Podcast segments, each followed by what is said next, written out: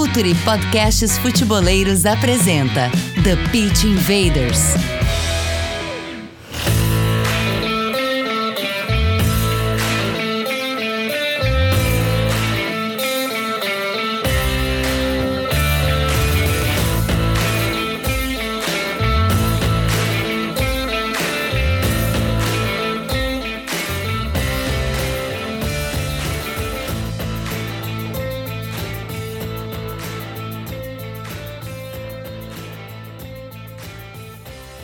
Olá, futeboleiros! Olá, futeboleiras! Feliz ano novo! Feliz 2024! Futuri Podcasts apresenta Leaders, episódio 311. Sempre falando de maneira profunda e séria sobre o jogo. A gente está aqui para Futuri Pro, o braço de inteligência de mercado profissional para clubes e agentes do Futuri, que está neste momento, estamos em janeiro de 2024, está neste momento entre outras atividades, também gerando relatórios para a Copa São Paulo, relatórios que você acessa, uh, relatórios diários de scout que você acessa no Footlink, a ferramenta online de gestão de departamento de mercado. Seu clube, se não estiver no Footlink, ele está fora do mercado, envie e-mail para contato.futre.com.br. Footlink, tecnologia brasileira a serviço da eficiência esportiva e financeira do seu clube. A novidade de hoje é o Bahia. O Bahia chega ao Footlink, que honra para a gente ter o Grupo City através do Bahia no Footlink. Future Academy, a gente já teve a primeira aula, mas ainda dá tempo de se inscrever na certificação executivo de futebol Futuri 2024, com curadoria de Ricardo Moreira, diretor desportivo do Orlando City da MLS. Liga Americana de Futebol é uma certificação para quem quer ser executivo de futebol ou até mesmo profissional na indústria do futebol, uh, nessa nova indústria que está palpável na nossa frente. Acesse futuri.com.br, também nosso grande parceiro, maior casa de apostas do mundo, o XBet. Meu nome é Eduardo Dias. Estamos no ar para mais uma temporada de invasão futeboleira. A gente tem um, um podcast aqui nesse mesmo feed que trata de gestão executiva de futebol, o Futre EXZ, e aqui no TPI, a gente fala muito com treinador, jornalista, atleta, membros do staff, até eventualmente algum dirigente, mas tem um personagem importante nessa indústria que nem sempre está tá no palco, na, na linha uh, de frente, pelo menos aparente para todos, mas acho importante a gente dar visibilidade, ir a fundo e descobrir exatamente o que faz com a gente, Bem-vindo, Thiago Freitas, CEO da Rock Nation Sports Brasil. Prazer ter você aqui no Footer. Muito obrigado, Eduardo. Prazer é meu, especialmente porque, como disse você, a nossa atividade é uma atividade de coadjuvantes e esse espaço que eu acompanho já faz algum tempo é um espaço de protagonistas. É uma honra para todos nós poder falar sobre o nosso trabalho, que por vezes é demonizado pelos populistas à frente dos clubes e pelos apaixonados torcedores que não compreendem exatamente como tudo funciona e que não precisam compreender mesmo. Até porque futebol é apaixonante porque muitas vezes não se sabe o que esperar dele. Invaders, vamos invadir a vida dos agentes e conhecer mais da Rock Nation Brasil.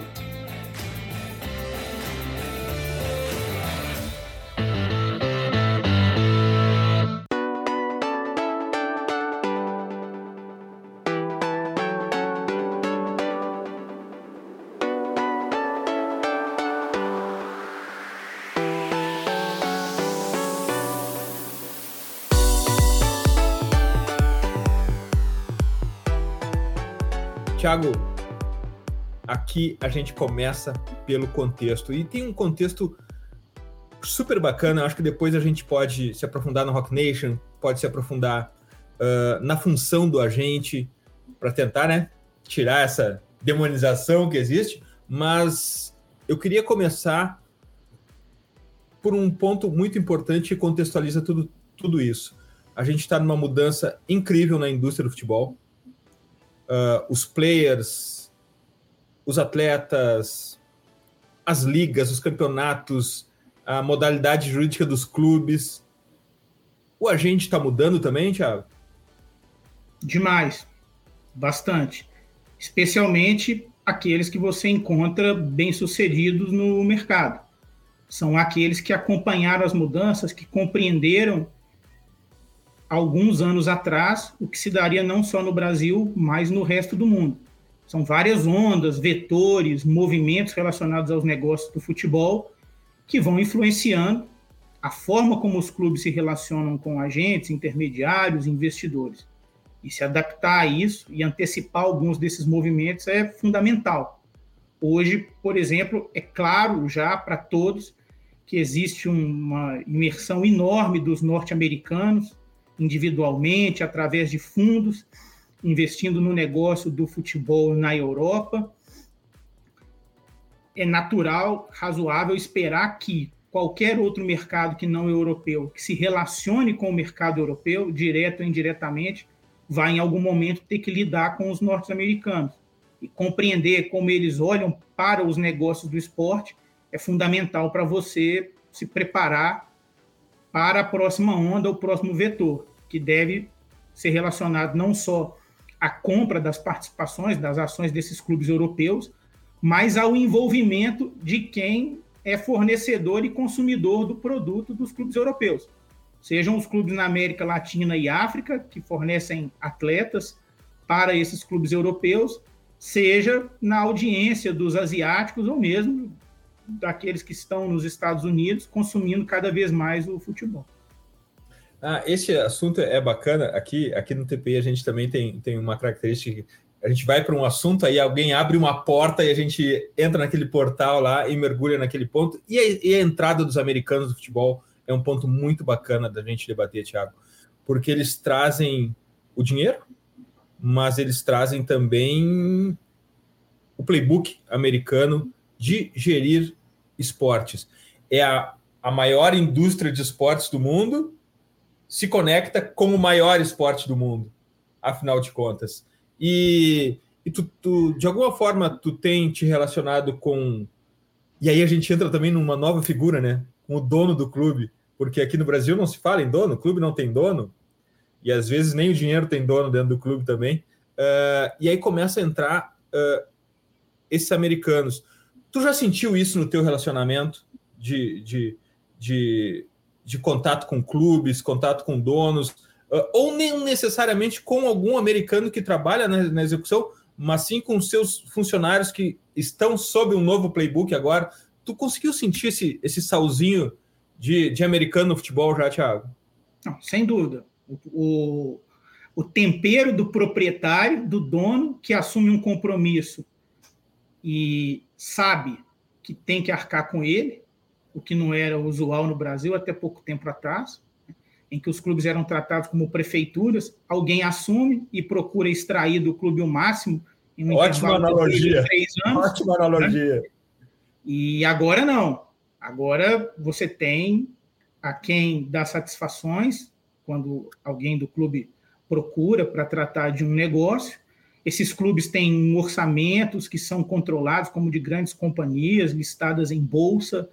Eles têm diversos procedimentos, normas, processos de compliance, de segurança, para que as instituições se protejam das próprias pessoas que estão nas instituições, planos de longo prazo, metas e um custo de oportunidade do dinheiro colocado no futebol. Né? O dinheiro que chega para investimento no esporte, no entretenimento, ele é parte de um mix de investimentos, né, que tem alocações em várias outras indústrias, em vários outros mercados, e quando ele é colocado no esporte, seja com o esporte sendo visto como um negócio de maior ou menor risco, né, ele é colocado com a expectativa de que vai gerar um determinado retorno. E o retorno implica receita maior do que despesa. É uma novidade no Brasil, onde se trabalhou durante 40 anos com dirigentes competindo por quem tinha maior capacidade de elevar o endividamento sem fechar as portas dos clubes. Nós vivemos no Brasil um campeonato de endividamento. E hoje nós temos a, a nossa primeira divisão já com um grupo de clubes que assume as instituições com obrigação de quitar esse endividamento ao longo de uma década, outros ainda recebendo aportes milionários, sem necessariamente ter esse compromisso de quitar esse endividamento, e um outro grupo que fatalmente vai ser forçado em pouco tempo a se ajustar também. Ah, essa visão é muito importante porque ela é muito palpável também, né? É só olhar o que está acontecendo e não, a gente não precisa ter uma sensibilidade incrível para identificar isso. Mas eu quero fazer uma conexão com esses americanos, Thiago, e com isso que a gente conversou até aqui, com a Rock Nation. E é. eu quero fazer a outra conexão futebol e entretenimento. Uh, contextualiza para a gente o que é a Rock Nation, como surge a Rock Nation e a Rock Nation Brasil, Thiago.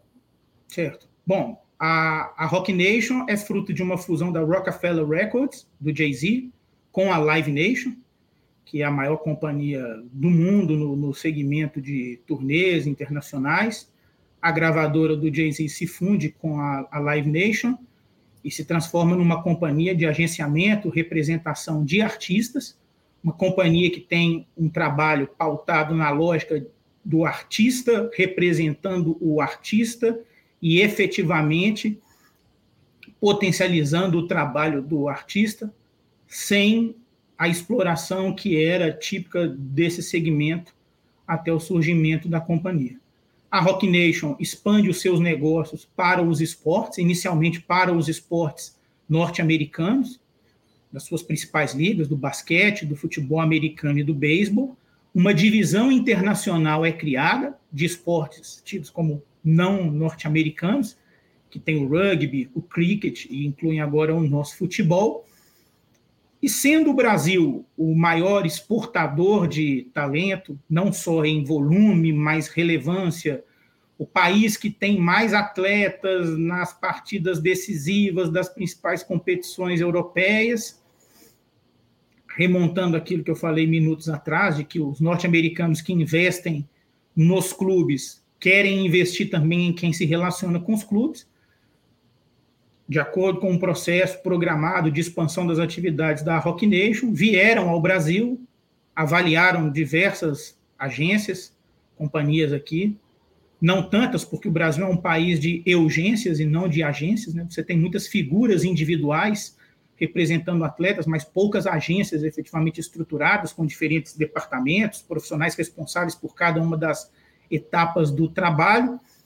Fomos os escolhidos e se deu, então, o processo de, de incorporação né, e se tornaram, então, acionistas majoritários da, da nossa agência. Que bacana, Tiago. E, e dentro dessa visão americana, uh, vocês estão imaginando que tem também um playbook de que perfil de atletas buscar a partir de agora? Isso mudou? Ou vocês seguem buscando o mesmo perfil de atleta? É talento? É talento? É, é talento jovem? Ou tem algo mais nesse ingrediente que vocês colocaram no filtro de atletas, Thiago? Algo mais. Essa mudança ainda não é perceptível, até porque mudanças bruscas não são positivas em ambiente algum.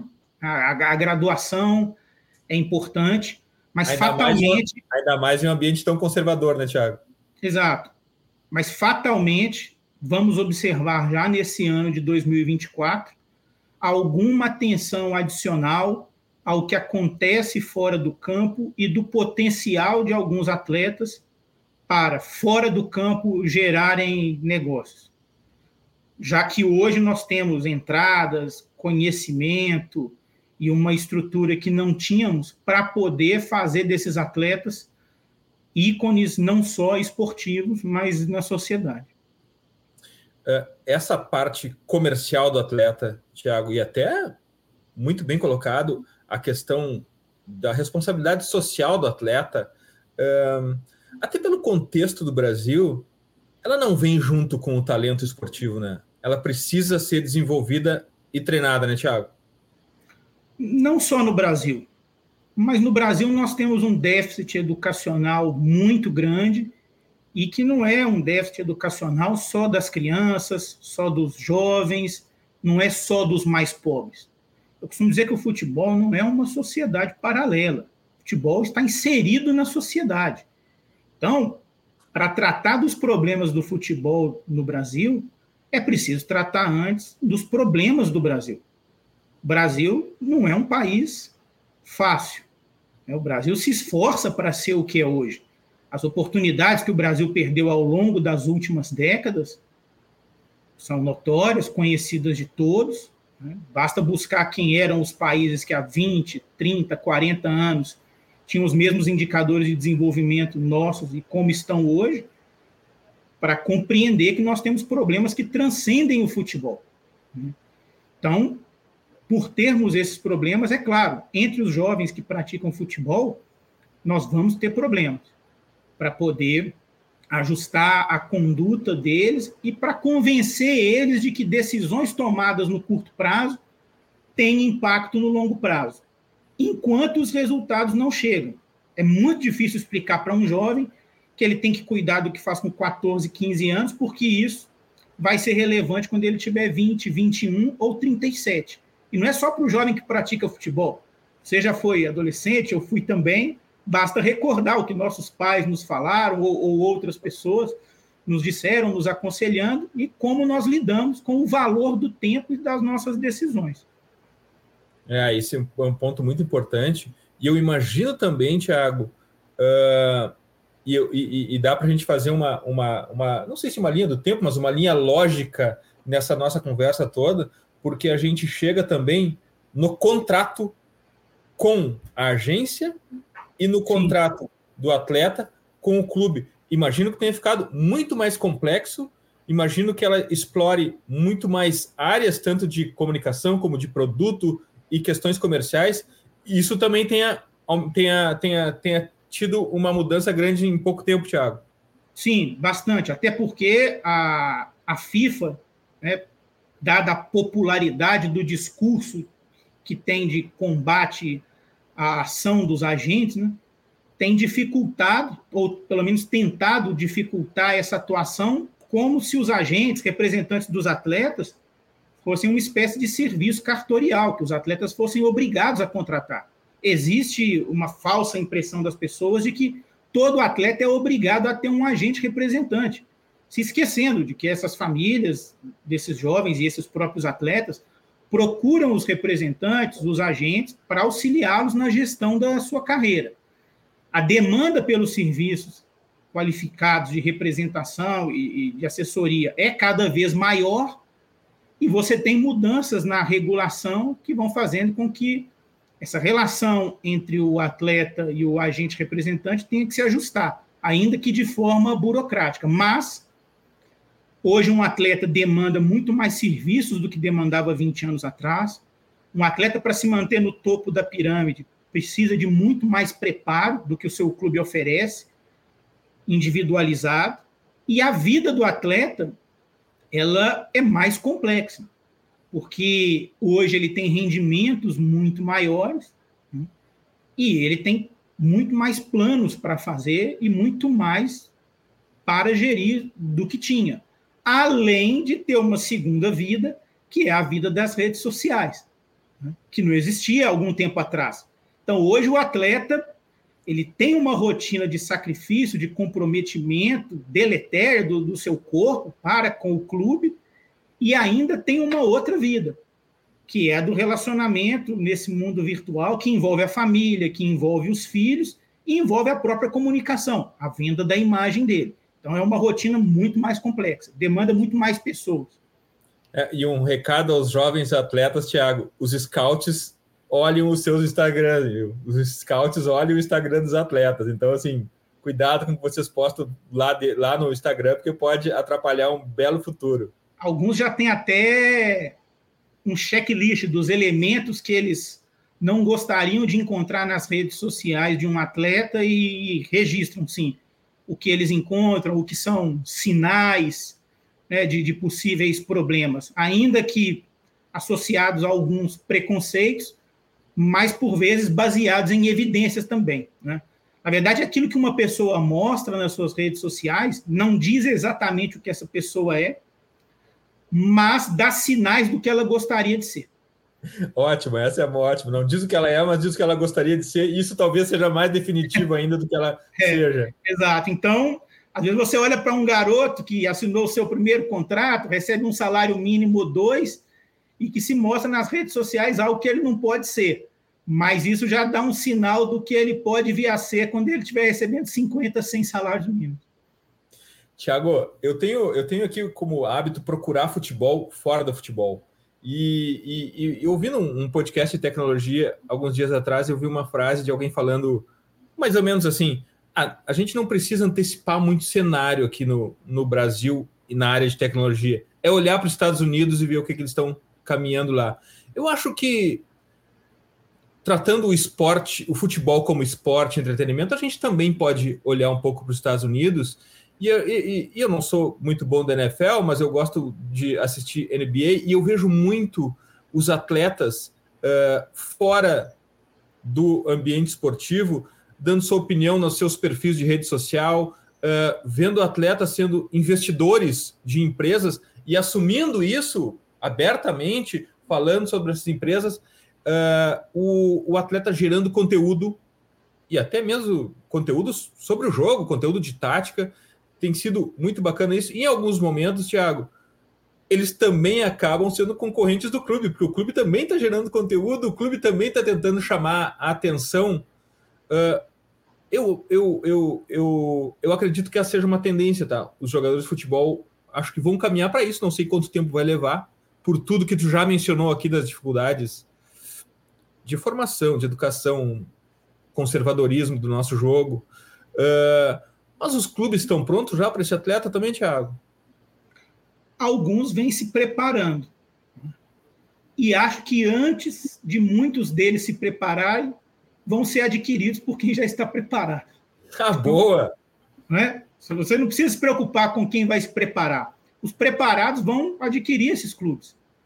Vai ser impossível nos próximos anos imaginar clubes competitivos que não tenham grandes aportes e que não tenham práticas que são comuns a esses clubes que já são sociedades anônimas consolidadas, estabelecidas. E o processo natural é de incorporação daquelas instituições que são de maior potencial. Não necessariamente maior potencial de arrecadação com bilheteria, mas maior potencial de negócio. Você tem hoje no Brasil já clubes periféricos, podemos chamar assim, ainda que fazendo a ressalva de que eu gosto de repetir sempre que o maior clube do mundo é o seu, aquele para o qual você torce. Esse é o clube mais relevante do mundo, é o mais importante e o maior. Mas você tem hoje, olhando para a primeira divisão do futebol brasileiro, um número de clubes com torcidas nacionalmente inexpressivos, que participaram da nossa primeira divisão nos últimos anos por muito mais edições do que outros extremamente relevantes. Basta olhar para quem disputou a primeira divisão do Campeonato Brasileiro nos últimos 5 e 10 anos e olhar para quantas edições, por exemplo, Remo, Santa Cruz e Vila Nova disputaram. Verdade. Não vou falar de quais são os irrelevantes nacionalmente, no que se refere à sua torcida, mas posso falar dos relevantes que estão fora. Nós já temos sinais no Brasil faz muito tempo, faz muito tempo, de que uma grande massa de torcedores não é suficiente para sustentar um clube na elite do futebol brasileiro. Nós temos a ascensão de vários clubes de pequeno porte, de cidades que eram inexpressivas no futebol e que hoje estão consolidados, estabelecidos. E, Tiago, uh, eu falei da, da, da, nossa armadilha aqui, que a gente abre uma porta e mergulha naquele assunto e acaba fugindo do, do, do assunto que, se que nos propusemos inicialmente. Vamos voltar um pouco aqui para o agente. Tiago, como que se forma um agente? Como tu te tornou uh, agente? Qual é o caminho padrão? Não vamos pela exceção, mas qual o caminho? Não, não vamos pelo aquele caminho. Eu trabalho numa agência, aí comecei a cuidar de um agente, aí eu peguei aquele jogador da agência e fiz esse esse, esse é mais conhecido. Mas como que um agente se torna agente? O que, que ele estuda? O que, que ele se forma? Qual é o, o, o padrão, Thiago? Bom, não existe padrão. Essa é a primeira colocação que eu faço. Não existe, e essa afirmação eu posso fazer baseado em evidências. Basta você olhar quais são os 30, talvez 50 agentes mais relevantes do país, você vai observar que não existe padrão nem de formação, nem de origem, ainda que muitos estejam concentrados nas cidades mais ricas. E nem mesmo sobre o que levou eles a ingressar nesse negócio. Nós temos um marco muito importante na consolidação da atividade, que é o advento da Lei Pelé, né, que fez com que os atletas passassem então a firmar contratos com os clubes e ficarem livres para firmar outros contratos ao fim desses. Anteriormente, com a lei do passe, né, o atleta não podia deixar um clube deliberadamente ao fim do seu contrato.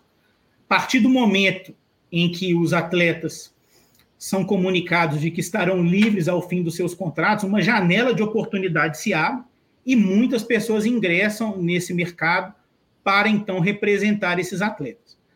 Eu posso te dizer que a primeira leva de agentes relevantes do Brasil é formada por pessoas que negociavam bens e serviços com os atletas. Então você Ótimo. vai encontrar nessa primeira leva as pessoas que vendiam automóveis para os atletas, pessoas que vendiam joias para os atletas, corretores que vendiam imóveis ou mesmo seguro para os atletas, ou ainda familiares, ou mesmo conselheiros de clubes que tinham proximidade desses atletas. A, primeira leva foi formada assim.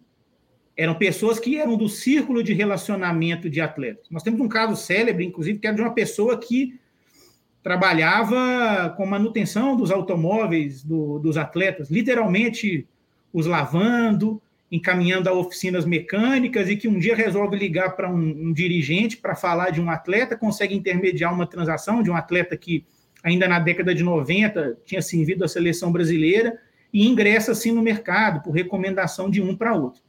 Ou seja, de forma aleatória, amadora e incipiente, em um mercado incipiente.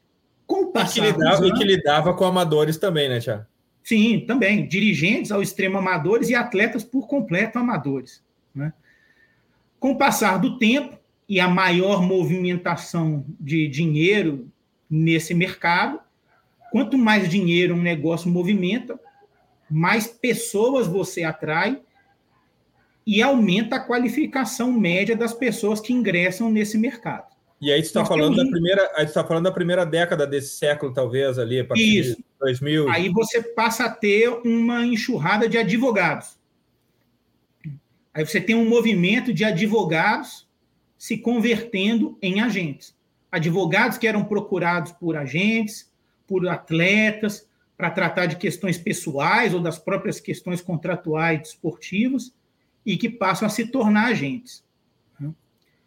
Hoje, eu percebo que já existem formações específicas que tentam transmitir conhecimento sobre o trabalho de agenciamento, mas eu diria que a terceira leva de agentes relevantes do Brasil vem de pessoas que enriqueceram, que se tornaram milionárias em outros segmentos e que vêm então aportar recursos no negócio do futebol como apostadores ou colaboradores das famílias. Aí já está falando da época do. Aí tu já está falando da época do TPO. Sim, da... aí você tem a possibilidade da compra dos chamados direitos econômicos, e aí você tem uma enxurrada de milionários em outros segmentos que vem então comprar as fatias da pizza em que era fatiado o jogador, se dizia 10, 15 anos atrás. Então, eu acho que nós temos essas três ondas de ingresso, mas não existe uma escola preparatória para agentes.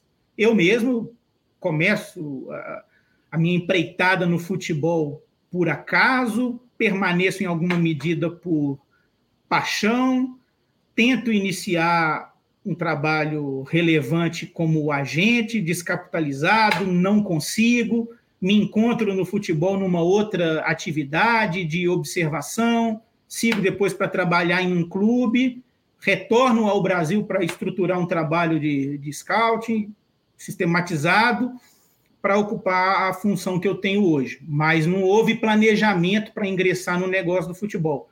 Literalmente, a primeira oportunidade surge por acaso, quando eu esperava uma pessoa à beira de um campo, sem pretensão de lidar com futebol, e fui abordado por outra que me fez um convite para ter uma experiência e eu aceitei. Mas não existe hoje um caminho formal, educacional para isso. Existem hoje, claro, muitas agências que recrutam pessoas para acompanhar atletas e que servem como escolas para quem quer ingressar nesse meio. Mas existe um conjunto de habilidades que as pessoas podem e devem adquirir para, quando se aproximarem dos já estabelecidos no mercado, estarem preparados. É, e a gente, uh, no nosso departamento de, de, análise profissional aqui no Futuri Pro, a gente também uh, faz alguns, uh, alguns momentos de relatórios comerciais de para onde cada jogador tem mais possibilidade técnica e de mercado para ir. E a gente, obviamente, acompanha quais são os destinos principais que os agentes levam seus jogadores, Sim. porque quando a gente passa o, o filtro no mercado de transferências, a gente vê que cada mercado compra um tipo de atleta, não é todo mundo comprando todo mundo aleatoriamente. Sim, sim.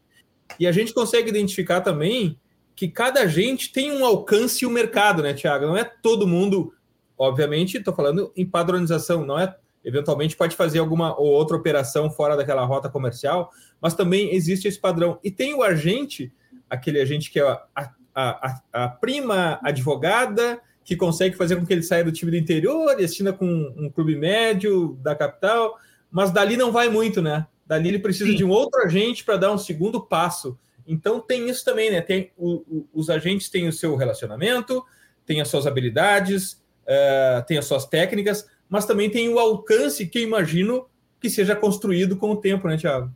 Esse é um mercado que não tem barreiras à entrada. Então, esse é um mercado que permite que o motorista da agência que representa o atleta deixa essa agência para representar o atleta pela confiança que o atleta adquiriu nele. Esse é um mercado que permite que um tio do atleta, que por assistir futebol nos fins de semana acredita que conhece do negócio também, não só do jogo, ainda que não conheça do jogo também, se apresente como agente. E esse é um mercado que pode enriquecer alguém com uma única operação. Então, é um mercado de mínimas barreiras à entrada, para não dizer que não tem nenhuma, muito democrático, como é o futebol dentro do campo. É, Tiago, eu acho importante a gente aproveitar esse tempo aqui para a gente falar também dessa questão da demonização do agente, porque é, o, o, o, dirigente muitas vezes lhe convém jogar a culpa no, no, no agente, o torcedor não vai ficar nem contra o seu clube e nem contra o jogador, joga a carga toda em cima do agente uh, e o agente recebe de todos os lados a, culpa. Eu me lembro até do Homer Simpson, né? A culpa é minha, eu coloco em quem eu quiser. E, e isso está calculado também, Thiago. Está no preço isso, receber a, a, a culpa de ou ter, não ter feito negócio, ou até do jogador não ter performado uh, dentro de campo Está é, no preço também? Faz parte da profissão receber essa culpa, Thiago? Faz parte, claro. Eu costumo dizer para muitas pessoas que muito do que eu recebo e muito dos cabelos que eu perdi nos últimos anos não estão relacionados ao que eu faço, mas ao que eu tenho que escutar. É, imagino. E, Tiago, outro ponto bacana da gente conversar aqui, uh, e o que eu acho que faz parte também, porque as pessoas uh, se ouve muito na, na opinião pública e é um pensamento geral, uh, ah, os, os, o, o, como o atleta assediando o jogador, o, o, perdão, o agente assediando o atleta, abordando o atleta. Como é que é na tua empresa, na Rock Nation, como é que se dá a abordagem? Eu acho que antes de tudo, como é que se escolhe o atleta? É o atleta que escolhe a Rock Nation? É a Rock Nation que escolhe o atleta? Como é que é essa abordagem da tua empresa, da tua agência, Thiago? Os dois processos são simultâneos. Né? Os, dois, os dois ocorrem com busca nossa e com busca dos atletas pelo nosso serviço. Desde quando a agência foi estruturada e os negócios mais relevantes foram se dando, a busca de atletas pelo serviço cresceu, mas uma explosão se deu com a transferência do Vinícius Júnior para o Real Madrid, né, que fez com que o perfil de quem busca o serviço não fosse mais só daquele garoto que quer ingressar do, no negócio do futebol, daquele garoto que quer deixar um clube de menor expressão e seguir para um grande clube. Hoje, nós somos procurados por atletas já estabelecidos, que já atuam em clubes relevantes, em um volume e frequência muito maior do que antes. Ainda que as famílias pesquisem muito pouco sobre a atividade dos agentes. Posso te dizer com segurança que 90% das famílias dos atletas dedicam mais tempo para escolher um ventilador que vão comprar do que para escolher o agente com o qual vão trabalhar. É, não se prestam a pesquisar qual é o histórico dessa agência, quem são os atletas que começaram a trabalhar com essa agência quando tinham a idade desse atleta em questão, nessa família, não olham muitas vezes para onde estão os atletas que essa agência representa, se existe um padrão, se é compatível com aquilo que a família espera, se existe uma explicação clara sobre quais são os serviços, aonde o agente consegue efetivamente ajudar ou não. Essa, essa é uma escolha ainda mal estruturada, pouco qualificada, não existe material educativo da, da confederação instruindo, orientando as famílias sobre o que checar, o que averiguar, além da simplória verificação se aquele agente ou agência é credenciado ou não, pagou uma taxa para operar ou não. E existem várias perguntas que uma família deveria fazer na hora de escolher o seu representante. E, infelizmente, né, muitos dos que exercem essa atividade não têm interesse de gerar esclarecimento. Preferem sustentar o vínculo com as famílias na dependência. A nossa crença é de que uma família instruída, que saiba efetivamente o que é de responsabilidade do atleta o que é de responsabilidade nossa e de como nós sustentamos a nossa atividade, de onde vem o nosso ganho, é o que vai fazer com que essa família siga trabalhando conosco. O empoderamento da família e do atleta é o que vai fazer com que ela siga trabalhando conosco, e não a incerteza sobre como o mercado funciona. Tiago, uh, aqui no TPI a gente não se interessa por questões pontuais, a gente se interessa mais por questões uh, de ideia e, e, sobre pensamento, sobre uh, a forma de, de agir. E eu queria uh, entender um ponto aqui, porque falasse no Vinícius Júnior para o Real Madrid, mas assim como pode ser também uh, o Hendrick, pode ser também outros atletas para o Manchester United, para o Chelsea, os brasileiros, especialmente que saem para esses gigantes mundiais. Como que um time desse tamanho, ou como que o Real Madrid ele embarca o atleta no clube. O, o Vinícius Júnior, o Hendrick, os, os atletas brasileiros estão aqui, pronto, assinou o contrato. Como que o Real Madrid chega nesse atleta? Ok, me dá ele aqui, ele agora é meu. Uh, redes sociais, uh, entrevistas, uh, marcas. Como é que é o embarque desse atleta num clube gigante desse, Thiago? Bom, diferentes clubes e diferentes mercados têm diferentes políticas, práticas. Alguns são mais atenciosos com a preparação da chegada do atleta. Tá? Você falou do Real Madrid, citou o Vinícius e o Henrique, dois clientes nossos, dois clientes nossos que tiveram as suas transferências negociadas antes deles completarem 18 anos, né? dois atletas que já tinham então uma promessa de vínculo né, com, com o Real Madrid enquanto ainda no Brasil e que foram durante esse período no Brasil, como é o Henrique hoje, orientados acompanhado de perto por profissionais do clube, sem qualquer interferência na rotina de trabalho deles, mas acompanhados de perto, ainda que remotamente, né? Mas você tem pessoas no Real Madrid que assistem a, a tudo que o Hendrick faz em campo. Regularmente ele tem contato com profissionais do clube, mas especialmente conosco essa interface de, de comunicação para que o atleta também não perca o foco no que ele faz aqui. nós temos evidências, provas relevantes né, de que o clube não interfere nisso. Basta ver o que o Hendrick faz aqui no Brasil e fez depois de ter a sua transferência negociada com o, com o Real Madrid. Muitos clubes têm uma política muito rigorosa relacionada ao uso da imagem do atleta, dividem inclusive os ganhos de qualquer campanha, que o atleta negocie, já que eles assumem com razão que parte do interesse que existe pelo atleta está relacionado ao fato dele ser atleta do Real Madrid. Existem clubes que têm um serviço de recepção e de adaptação do atleta muito interessante, sólido, muito bem estruturado. Nós tivemos uma experiência recente muito interessante com o Arthur, lateral do América Mineiro, que disputou o Sul-Americano Sub-20 e teve essa transferência negociada com o Leverkusen na Alemanha. Nos impressionou positivamente o cuidado, a atenção e a facilidade de adaptação dele lá.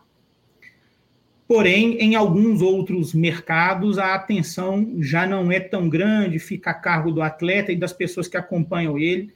Tratar Chega e dessa, joga. Dessa Chega joga. É, mas eu posso dizer que no topo da pirâmide, nos 30 clubes mais relevantes do mundo, nas principais ligas e naqueles que têm uma estrutura administrativa muito bem estruturada, o atleta tem suporte e se ele tiver disposto a se adaptar, ele não vai, não vai ter dificuldade. Tiago, tem outro ponto que não é tão visível para o público, para o torcedor, que é que é a, a intermediação de negócios, de relações comerciais do atleta. E a gente viu o Hendrick com a New Balance. Eu vejo a Coco Golf agora no, no Australian Open também, uma, uma embaixadora da, da New Balance. Uh, como é que se escolhe? E aí, de novo, eu tiro o Hendrick, que eu usei como exemplo, mas não precisa se referir Sim. exatamente esse negócio. Como é que se escolhe um fornecedor de material esportivo, Thiago? Bom, hoje os fornecedores de material esportivo têm as suas equipes de scouting, de observação, de análise. Eu posso te dizer que são eles quem escolhem os atletas cada vez mais cedo, mais cedo do que nós.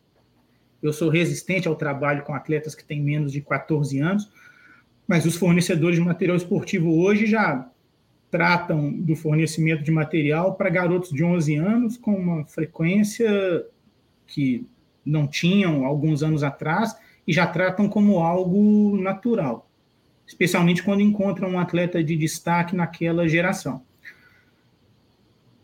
Muitos desses atletas acabam recebendo ofertas de mais de um fabricante, de mais de um fornecedor. E a escolha geralmente fica a cargo do garoto, ainda muito jovem, e geralmente é pelo fascínio que eles têm com as marcas, que é atrelado, geralmente, quase sempre, a quem são os ídolos desses garotos. Os que têm o Cristiano Ronaldo como exemplo têm uma afeição maior pela fornecedora de material esportivo dele. Os que são admiradores do Messi têm geralmente uma afeição maior ao fornecedor de material esportivo dele. Esse é um processo que se relaciona muito com a agilidade das marcas, porque os agentes querem o quanto antes ficar livres da responsabilidade de custear esse material. E hoje é, é importante dizer que como nós só temos convocações para as seleções brasileiras a partir da categoria sub-15, a forma que esses garotos têm de se diferenciar dos demais antes de completar 15 anos é com os contratos com esses fornecedores de material esportivo. Então, quando um representante de uma dessas principais marcas procura um atleta para firmar um contrato com a família e fornecer material para ele, as famílias, os garotos tratam isso como um carimbo, uma certificação de qualidade, um diferencial, como se eles tivessem sido convocados. É muito comum você encontrar nas redes sociais os garotos nos perfis não fazendo referência aos seus clubes. Eles marcam atleta Nike, atleta Adidas, sem fazer referência ao clube no qual estão. Esse é um fenômeno recente, né, potencializado pelas redes sociais e o interesse e a sensação de necessidade que esses garotos têm de se mostrar o tempo todo diferentes dos outros. Mas, por outro lado, a New Balance é uma escolha não tão óbvia assim. É, é uma marca gigante nos Estados Unidos, é uma marca Sim. de corrida impressionante, é uma das grandes marcas esportivas do mundo, mas não é uma marca futeboleira tão Sim. grande como essa, né, Thiago? O que, o que, que seduziu o Hendrick como a Nike não era no basquete quando seduziu o Michael Jordan. Bom argumento, bom argumento. Né? É, a, a vanguarda dos negócios, antecipar movimentos implica fazer algumas coisas antes de outras. Em duas vias, daqueles que procuram e daqueles que são procurados. E quando dois vanguardistas, duas pessoas que pensam muito à frente em algo diferente se encontram, geralmente dá negócio. É, eu fico impressionado com o Hendrick, além de, de todo o, de todo as, todas as questões técnicas dele, é que cada foto do Hendrick parece que é uma foto icônica, né? Parece que é aquela foto que a gente vê num, num álbum assim de daqueles grandes jogadores quando eram jovens. É impressionante como ele é fotogênico e como é, ele se transforma Sim. num ícone através de uma foto. Isso é impressionante. É um talento adicional dele, um, um diferencial que costuma não constar das planilhas de análise de scout, mas ele é muito fotogênico, lida muito bem com câmeras e com tudo que diz respeito a isso, a publicidade. Foi uma grata surpresa que nós tivemos com ele. Tiago, para onde está caminhando a Rock Nation? Quais são os planos da Rock Nation de curto e médio prazo? Bom, existem planos relacionados a como a imagem dos atletas vai ser tratada, administrada. Eu acho que nós já temos evidência disso. Você citou o acordo do Hendrick com a New Balance, é uma mostra disso já. Você olha para quem são os 10 ou 20 mais relevantes atletas brasileiros no mundo, quantos contratos eles têm, quantas marcas são associadas a ele, e você já vai ver que existe algo da, da Rock Nation relacionado aos nossos clientes, aos principais expoentes. Naturalmente, nós vamos incorporar na nossa relação com os atletas muito da relação dos agentes com os atletas de alto nível nas principais ligas norte-americanas. A nossa forma de buscar o clube europeu vai passar por alguma mudança também, porque vai envolver fatalmente muitos dos seus acionistas, que também são acionistas de franquias nas principais ligas norte-americanas. E nós vamos ter também algumas interseções, confluências de, de negócios, porque a Rock Nation é uma companhia também que presta consultoria para ligas, para organizadores de campeonatos. E isso vai trazer também benefícios para os atletas. No Brasil, o trabalho vai manter o foco que ele teve nos últimos anos, que é da identificação precoce do talento dos mais diferenciados, daqueles atletas que apresentem sinais de que podem defender as equipes principais dos seus clubes antes de completar 20 anos, cada vez mais cedo, gerarem ofertas dos principais clubes do mundo, seguindo a lógica de que os maiores talentos têm que estar nos maiores palcos, se apresentando para quem atribui maior valor para eles. Enquanto esses palcos não são os brasileiros, o foco vai continuar sendo, claro, o direcionamento do talento para onde estão os principais palcos. Tiago, nós somos o maior exportador de atletas de futebol do mundo. O maior número de transações que ocorrem no mundo envolve a nacionalidade brasileira, mas nós somos só o oitavo em faturamento. Uh, tem como a gente diminuir esse gap sem organizar essa indústria do futebol brasileiro, Thiago? Não, não. Não, porque, primeiro, o, o, o preço final de um negócio tem relação com duas coisas: com quanto um quer e com quanto dinheiro o outro precisa.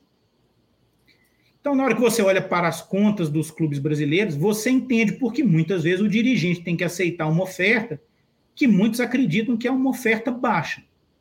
É que quem avalia a oferta só avalia o recebimento baseado numa expectativa do quanto aquele vínculo pode valer no futuro, mas desconsidera os compromissos que o clube já tem. Então, o, o, chamado preço de venda, que eu não gosto de tratar como preço de uma venda, porque os atletas não são vendidos, os atletas negociam seus contratos com diferentes clubes para prestar o seu serviço para eles. Eles não são escravos. O valor do atleta, né? o valor. É o, valor, valor, é o valor do fim do seu vínculo, não é nem o valor dele. Né? Mas esse valor, que é, na verdade, o valor que o clube brasileiro aceita para abrir mão do vínculo com o atleta, depende, em grande medida, das necessidades financeiras que o clube tem e não de como o clube enxerga o atleta. Então, nós ainda vamos passar muitos anos com vários dirigentes tomando decisões cientes de que, se aquele atleta permanecesse aqui por mais um ano, ele valeria mais X milhões mas eu preciso liberar ele agora, porque senão eu não encerro a minha temporada. Ele tem que administrar dezenas de atletas, manter salários em dia. É impossível sustentar um clube na primeira divisão hoje com salários em atraso, impossível. Verdade. E não bastasse isso, muitos dos dirigentes que assumiram os seus cargos, inclusive naqueles clubes que tiveram as suas ações adquiridas, têm que arcar com compromissos de várias outras gestões. Eles têm metas para cumprir, eles precisam, em seis anos, quitar um determinado percentual das dívidas acumuladas desses clubes, centralizadas ou não, para ganharem mais prazo para poder quitar todas essas dívidas a necessidade de ter recursos no curto prazo faz com que muitas vezes o valor pelo qual os clubes liberam os atletas não seja visto como ideal. É como você pensar em alguém que deve o crédito rotativo do cartão de crédito e tem um ativo em casa que não está utilizando, um segundo automóvel, por exemplo. Né? Diante da necessidade de arcar com um rombo, né? de, de cumprir com um compromisso, você pode abrir mão de um ativo que você tenha por um valor menor do que é considerado o valor de tabela, ainda que os atletas não tenham um valor tabelado. Né? Cada torcedor, cada dirigente, cada comentarista atribui um valor a cada um deles. É, esse ponto é muito importante. Aqui no, no, no Futuro a gente faz trabalho de, de valuation para os clubes e é incrível como, principalmente as SAFs, estão interessados em saber qual o valor dos seus atletas para poder não só negociá-los, mas quando chegar uma proposta, eles Sim. identificarem se é acima ou abaixo do valor e a partir disso negociar. E um ponto que a gente é, descobriu ao montar esse, esse modelo matemático, esse algoritmo de valuation, é que existe também reputação de venda dos clubes, ou seja, os clubes muito parecidos da mesma região, uh, o clube que vende mais acaba vendendo por um valor maior do que aquele clube que vende eventualmente. Então tem toda uma construção por trás do valor e, e, obviamente, Thiago, essa construção também é uma construção coletiva da liga onde ele joga, né? A liga onde ele joga também empresta um valor para o atleta. Claro, também, sem dúvida. A que desafios esse atleta foi submetido? Que competições ele disputou? Você vai à Europa e muitas pessoas questionam por que um atleta belga ou holandês supostamente de nível inferior ao do atleta brasileiro, custa mais. Bom, ele custa mais porque o clube holandês ou belga não tem as mesmas urgências financeiras que os clubes brasileiros. Ele custa mais porque muitas vezes ele não precisa passar por um processo de adaptação, que é de aprendizado de um outro idioma, mas porque ele já foi submetido a desafios similares aos daqueles clubes que estão o contratando. Ele disputa as competições europeias. O atleta brasileiro, quando deixa o Brasil e vai para a Europa, ele tem todas essas barreiras, esses vetores negativos para superar quando da valoração dele. Os clubes, quando vão contratar um atleta brasileiro, eles comparam esse atleta brasileiro com atletas de vários outros países, não só sul-americanos. Os comparam hoje com marroquinos, suíços, croatas, poloneses, até japoneses e norte-americanos e você leva em consideração todos os riscos de adaptação. Existem mercados onde os, os brasileiros se adaptaram melhor, outros mercados onde eles já não se adaptaram tão bem. Né? A própria Bundesliga é um exemplo né, de mercado que deixou de buscar no, no Brasil atletas de alto nível. Se você olhar para as principais equipes alemãs e ver quantos brasileiros você encontra lá comparado ao número que você encontra nas outras quatro principais ligas europeias, você vai ver que existe lá um consenso de que o atleta brasileiro não é a melhor opção. Porque lá não falta recurso para contratar o atleta brasileiro. Existem ligas que não buscam o brasileiro, que já não conseguem pagar salários que os clubes brasileiros pagam para alguns atletas aqui. Esse também é um elemento que influencia nesse fluxo. E tem um, um, um, novo fluxo acontecendo também para as principais ligas, que é o atleta japonês, né, Thiago? Que foi desprezado por muito tempo, até porque eles evoluíram muito também. Então, o brasileiro começa a ter mais um concorrente, que é o atleta japonês, nos principais palcos. Sim, japoneses, norte-americanos. A gente norte já percebe agora uma onda com, com atletas marroquinos. O sucesso da seleção marroquina na última Copa do Mundo vai acelerar isso. Você tem outras ligas europeias também fornecendo atletas, ainda que dentro de fluxos específicos, né, de suíços indo para a Alemanha, mas você tem hoje concorrentes de mais de 15 nacionalidades com o atleta brasileiro. O atleta brasileiro não concorre mais por um lugar na Europa só com Uruguai e Argentina. Bom, a gente essa conversa um prazer, está sendo extremamente prazerosa. Eu poderia seguir conversando aqui. Futebol é, um, é uma paixão e, e, e, eu noto nas respostas do Thiago que, além de profissão, além de vocação, para ele também é uma paixão. E a gente podia falar horas sobre a indústria aqui, mas agora é hora das nossas dicas futeboleiras. The Pitch Invaders apresenta Dicas Futeboleiras.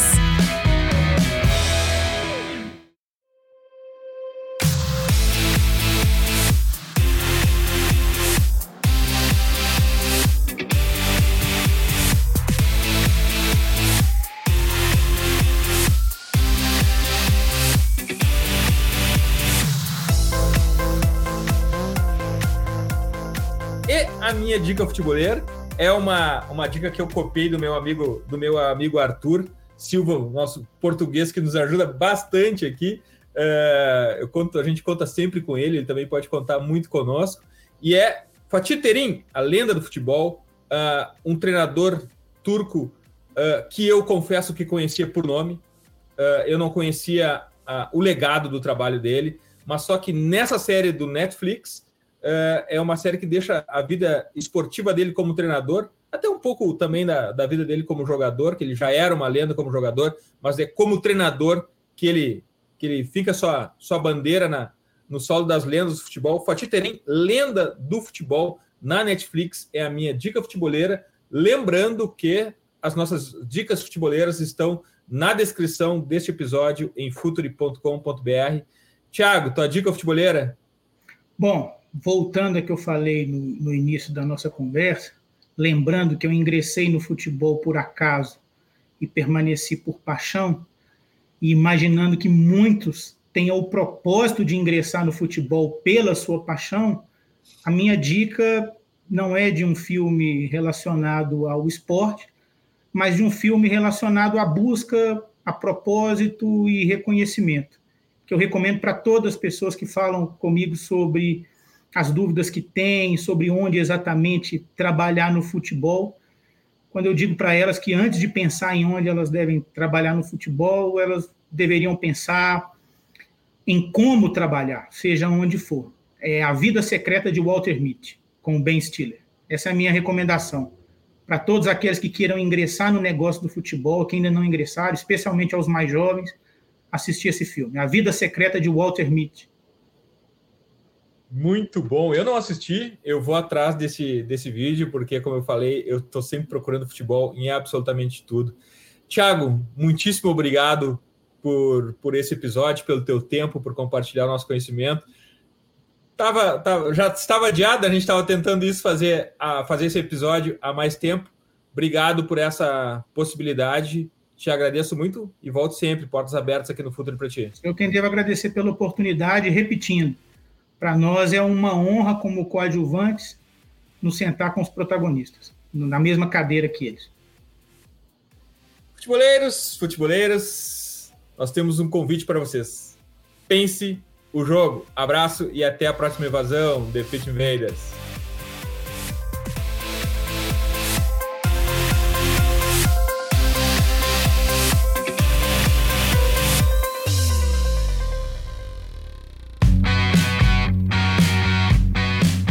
Futuri apresentou The Pitch Invaders.